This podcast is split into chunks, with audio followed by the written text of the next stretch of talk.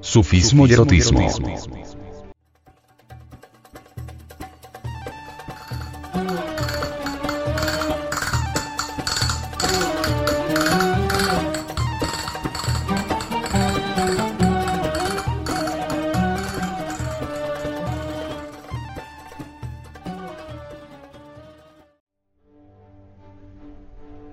Lo más inefable del misticismo maometano es el sufismo persa. Este tiene el mérito de luchar contra el materialismo y el fanatismo así como contra la interpretación a la letra muerta del Corán. Los sufís interpretan el Corán desde el punto de vista esotérico, así como los gnósticos interpretan la Sagrada Biblia. Lo que más desconcierta a los occidentales es la extraña y misteriosa mezcla de lo erótico con lo místico en la religiosidad oriental y en la mística sufí. La teología católica romana ha considerado a la carne como hostil al espíritu, pero en la religión musulmán la carne y el espíritu son dos sustancias de una misma energía. Dos sustancias que se deben ayudar mutuamente. Esto solo lo entienden los que practican suprasexualidad. En el ámbito oriental la religión, la ciencia, el arte y la filosofía son enseñadas con lenguaje erótico y exquisitamente sexual. Mahoma se enamoró de Dios, dicen los místicos árabes.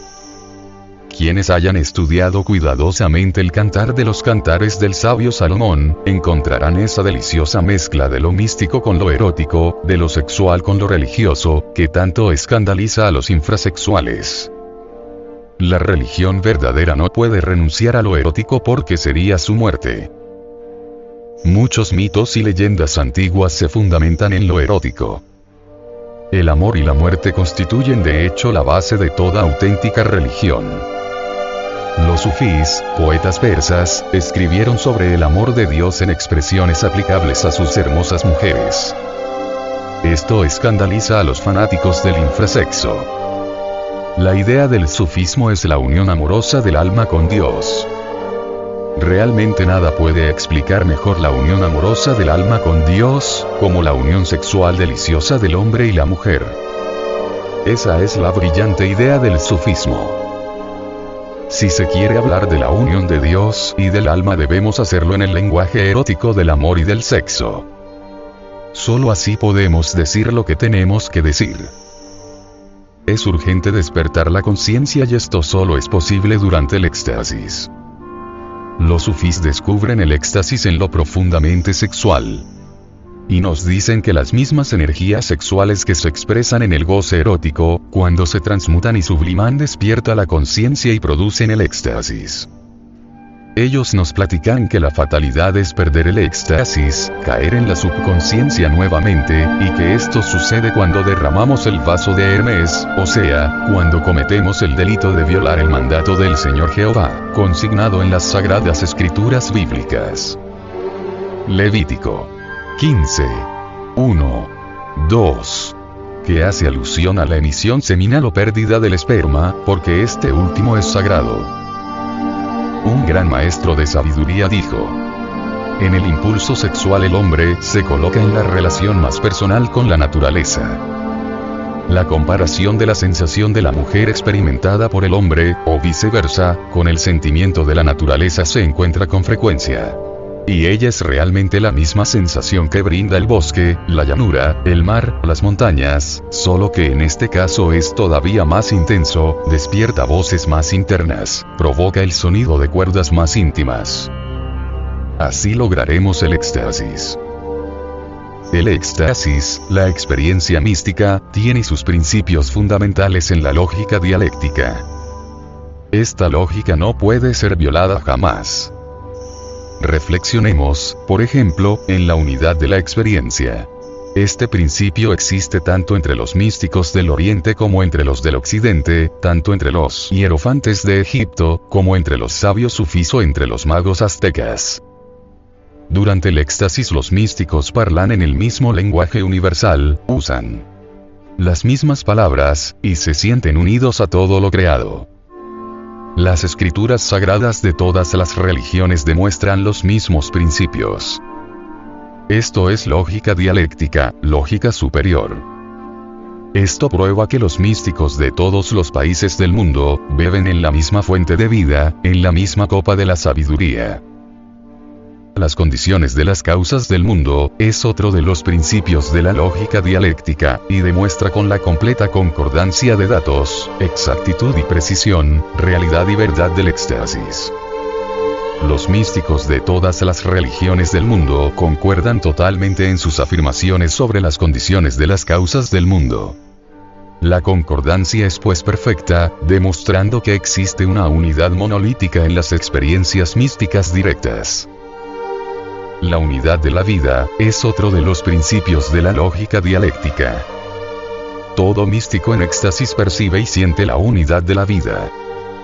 Las matemáticas del infinito y de la lógica dialéctica, no pueden fallar jamás. Quien derrama el vaso de Hermes, es decir, quien fornica, o derrama el encéninis, pierde el éxtasis.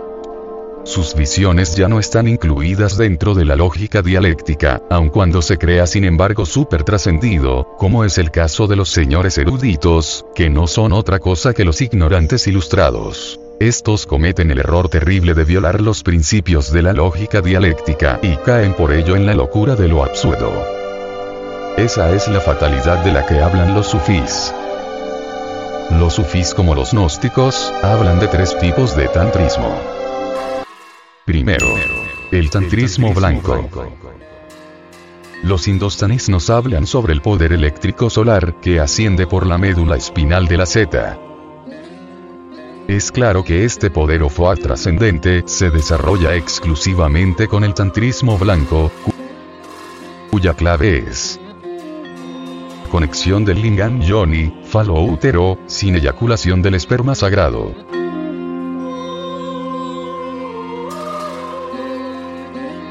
Segundo, el tantrismo negro.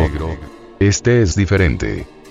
Aquí existe conexión del lingam yoni, ritos mágicos y eyaculación seminal. Este constituye las famosas misas negras de la Edad Media o sectas satánicas de las que se hablan mucho por ahí. El gnosticismo nos invita a alejarnos de esta clase de tantrismo y de aquellos que lo enseñan si no queremos caer en el abismo de la fatalidad. En Jeremías. Capítulo 21. 8.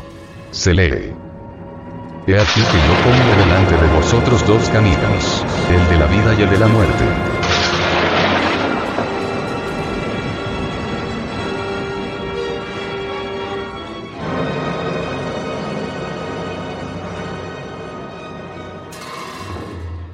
Los sufis dicen, el hombre y la mujer pueden utilizar el contacto sexual y las delicias del amor y de los besos, para convertirse en dioses o en demonios. Desde el amanecer de la vida existe una gran batalla entre los poderes de la luz y los poderes de las tinieblas. La raíz secreta de esa batalla está en el sexo.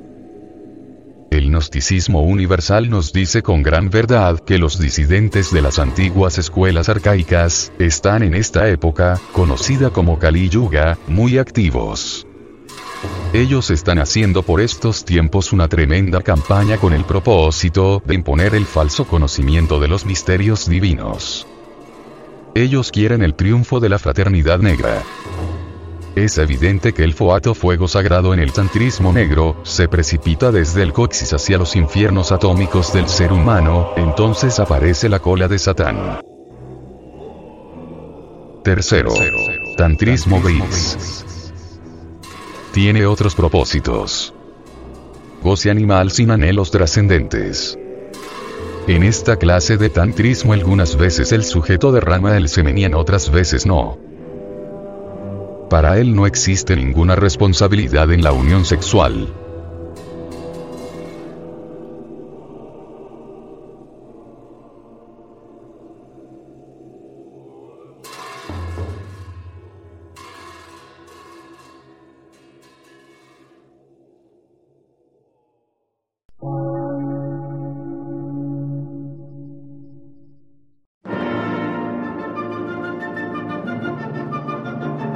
Emisora, gnóstica, transmundial.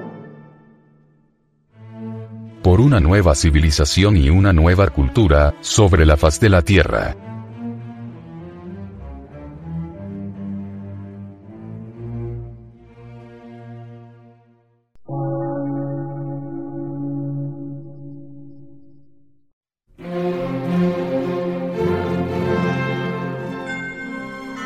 Medio de radiodifusión científico, artístico, místico y filosófico, de la Asociación Colombiana de Centros de Estudios Gnósticos, Antropológicos, Psicológicos y Culturales. A. C.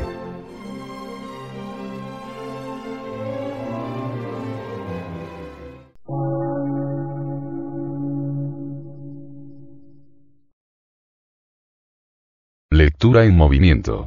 Difusión sin fronteras.